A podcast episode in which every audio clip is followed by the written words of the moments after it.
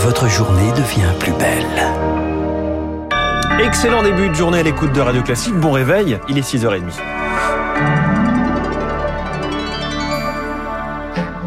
La matinale de Radio Classique avec François Geffrier. Et le journal de 6h30, c'est Charles Bonner, comme chaque matin. À la une ce matin, Emmanuel Macron qui lance son Conseil national de la refondation. Un nouvel organe pour relancer le débat démocratique. La discussion, c'est le mantra du nouveau quinquennat. Une journée déjà boycottée par les oppositions, par plusieurs syndicats. Le lancement du CNR, c'est à 9h30 au CNR, au Centre national du rugby, à Marcoussis dans l'Essonne. Lauriane Tout le monde, malgré les critiques, Emmanuel Macron veut éviter de transformer cet organe en Ce sera un travail de longue haleine, interactif et sans filtre, promet l'Élysée, avec l'ensemble des forces vives de la nation. En force politique ne reste donc plus que les élus de la majorité et les associations d'élus locaux. Les absents ont toujours tort, tacle un membre du gouvernement, mais la porte reste ouverte, tempère l'Élysée. En force sociale, seuls trois syndicats ont répondu à l'appel et des représentants de la société civile. La cinquantaine d'invités débattra de cinq thèmes la transition écologique, l'école, la santé, le bien vieillir et le plein emploi. Côté gouvernement, tous les ministres ne seront pas présents, mais la première ministre sera là avec bien sûr Emmanuel Macron que l'on dit prêt à mouiller la chemise.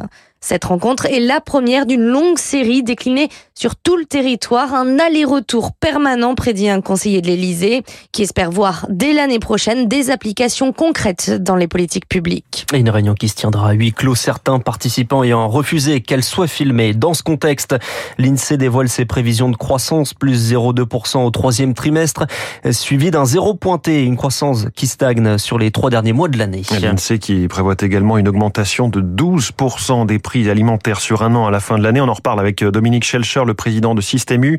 C'est la star de l'économie ce matin à 7h15. Il est 6h32. L'accusation des Nations Unies contre la Russie sur les déplacements de population. Et notamment d'enfants ukrainiens qui vivaient dans des zones occupées totalement ou partiellement. Des enfants transférés de force et séparés de leurs parents, Chloé Juel. Des enfants seuls, filtrés, triés dans des centres où ils sont contrôlés, où leurs données personnelles et biométriques sont recueillies. Des enfants arrêtés dans une zone de combat ou sur un territoire placé sous contrôle russe. Dans ces centres, ils sont parfois dénudés, doivent se soumettre à des fouilles à corps pour ensuite se retrouver placés et adoptés parfois dans des familles russes grâce à des procédures récemment simplifiées. L'Ukraine le dénonce depuis le début de la guerre. Le scénario fait froid dans le dos, mais jugé crédible par l'ONU. Les Nations Unies évoquent des risques d'abus sexuels ou un non-respect des droits humains. Les autorités russes nient en bloc, parlent de légendes, de problèmes inventés. Il s'agirait d'une simple procédure d'enregistrement comme il y en a dans tous les pays qui accueillent des réfugiés. Des référendums d'annexion dans les territoires ukrainiens occupés. Le parti de Vladimir Poutine, Russie Unie, propose la date du 4 novembre dans les régions de Donetsk ou Luhansk dans le l'est du pays. La Russie avait annoncé y renoncer pour le moment dans le sud du pays face à la contre-offensive de l'Ukraine. L'Ukraine qui revendique d'ailleurs plusieurs victoires dans une autre contre-offensive, cette fois-ci dans le nord-est du pays. Les combats font donc toujours rage. Avec la difficulté pour les deux camps de se fournir en armes, l'Ukraine se serait tournée vers le Pakistan selon un site d'information ukrainien.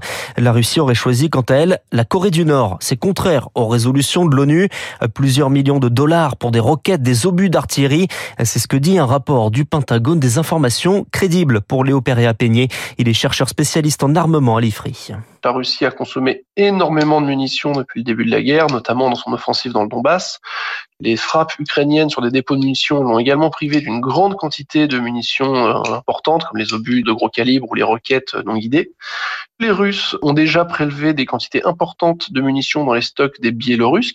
Il serait cohérent que si la Russie a vraiment besoin de munitions, et éventuellement que ce soit des obus ou des roquettes, les Russes se tournent vers la Corée du Nord pour s'en procurer, puisque l'armée nord-coréenne, qui est une armée qui utilise des matériels assez proches, et même calibre en termes de munitions, euh, et que ces gens-là ont en conservé énormément. Un propos recueilli par Marc Tédé. La santé mentale est devenue la première dépense de l'assurance maladie. Les troubles psychiatriques concernent une personne sur cinq en France. Pourtant, les hôpitaux manquent de moyens.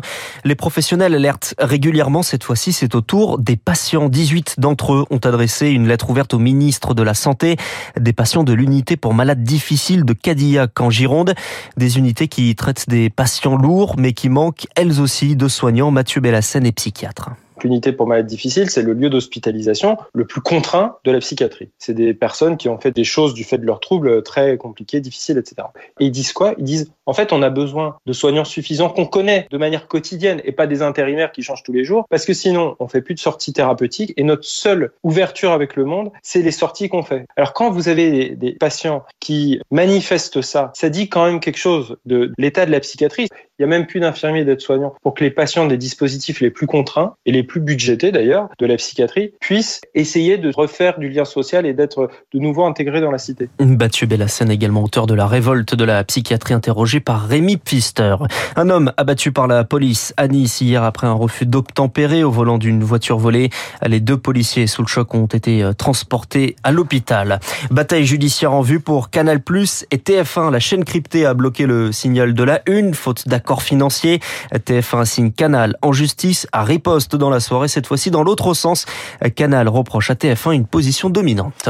Et puis du sport, des, des défaites ce matin. Celle de l'Olympique de Marseille, c'est du football. Hier soir en Ligue des Champions, réduit à 10, défait 2-0 contre Tottenham. Défaite également des Bleus en volée au Mondial, les champions olympiques, olympiques pardon, euh, battus par l'Italie en quart de finale. Quart de finale également malheureuse pour le double féminin en tennis à l'US Open.